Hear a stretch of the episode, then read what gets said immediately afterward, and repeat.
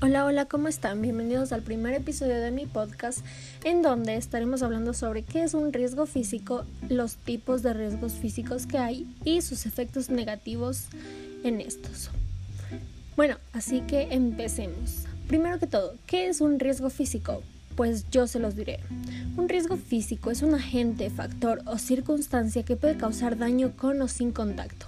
Pueden clasificarse como tipo de riesgo laboral o riesgo ambiental. Bueno, pues por ahora les estaré diciendo los riesgos físicos más frecuentes en el área laboral, lo cual estaremos hablando primero del ruido. El ruido es aquel sonido indeseable que produce efectos adversos fisiológicos y fisiológicos que interfieren con las actividades de comunicación, trabajo, descanso, concentración. Bueno, ahora les mostraré los efectos negativos que causa el ruido. Causa pérdida del oído temporal o permanentemente, alteraciones de equilibrio, estrés, dolor de cabeza, ansiedad, presión alta, entre otros. Bueno, para esto eh, les mostraré también las medidas preventivas que podemos tomar ante el ruido, que podría ser reducir la amplitud de las fuerzas que generan el ruido, mantenimiento preventivo de máquinas y herramientas, mayor distancia entre la fuente del ruido y el colaborador, barrera entre fuente y receptor, elementos de protección personal. Bueno, continuando estaremos hablando sobre la iluminación. Esta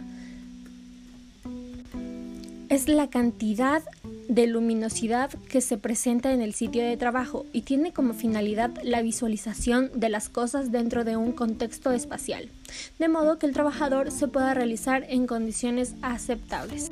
La iluminación debe ser suficiente, constante, uniformemente distribuida, de modo que la bombilla proporcione la cantidad de luz necesaria para el tipo de trabajo que sea.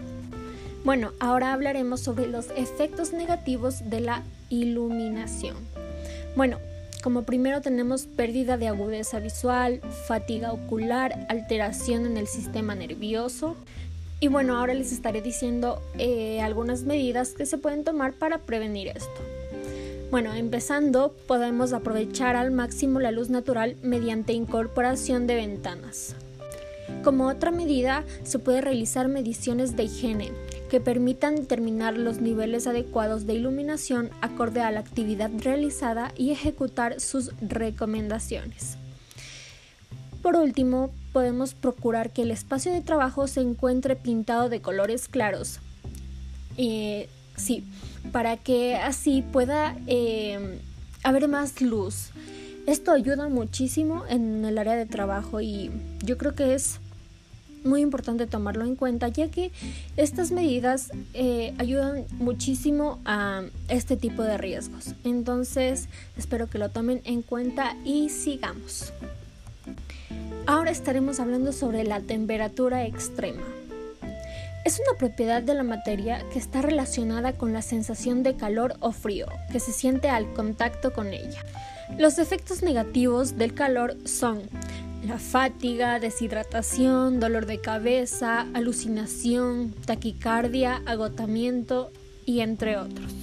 Las medidas preventivas que se pueden tomar para esto son implementar extractores de aire situados lo más cerca del foco generador de calor, aislamiento mediante materiales absorbentes, hidratación permanente y, por último, uso de protector solar y elementos de protección personal. Continuando con otro tipo de riesgo físico, seguimos con las radiaciones. La radiación es energía en tránsito, ya sean partículas u ondas electromagnéticas. Aquí podemos encontrar dos tipos, ionizantes y no ionizantes. Bueno, primero les hablaré sobre las ionizantes, que son radiaciones que en contacto con el organismo pueden causar daños en las moléculas como rayos X, gamma o cósmicos. Los no ionizantes no alteran las células del cuerpo, como rayos ultravioleta, luz visible, infrarrojo, microondas, radio. Siguiendo les mostraré las medidas preventivas para esto. Bueno, como primero tenemos ejecución de mediciones y valoraciones de niveles de radiación, calibración y mantenimiento de equipos, señalización del área, reducción de tiempo de exposición. Por último, protección individual, ropa de trabajo, gafas de seguridad, pantalla facial, guantes, delantales, entre otros. Por último tenemos las vibraciones. Estas son aquellos movimientos oscilantes que hace una partícula alrededor de un punto fijo. El factor de riesgo puede ser frecuencia y tiempo de exposición. Las vías de ingreso pueden ser sistema de mano-brazo. Se da por el contacto con herramientas manuales, por ejemplo el taladro, motosierra, y entre otros. Bueno, estas herramientas producen una vibración de alta frecuencia, la que da lugar a problemas articulares y circulación sanguínea. Los controles para esto pueden ser herramientas automatizadas con vibración reducida, mantenimiento preventivo de las máquinas y herramientas, sistema de suspensión de equipos en buen estado, realización de exámenes periódicos, descanso entre la tarea y rotación de personal. Bueno, espero que esta información les sea muy útil para sus conocimientos y pues que tomen en cuenta las medidas preventivas que se pueden utilizar para esto. Espero que les guste mucho y saben que les invito al próximo capítulo donde estaremos hablando sobre los riesgos ergonómicos que hay y sus medidas preventivas. Muchas gracias.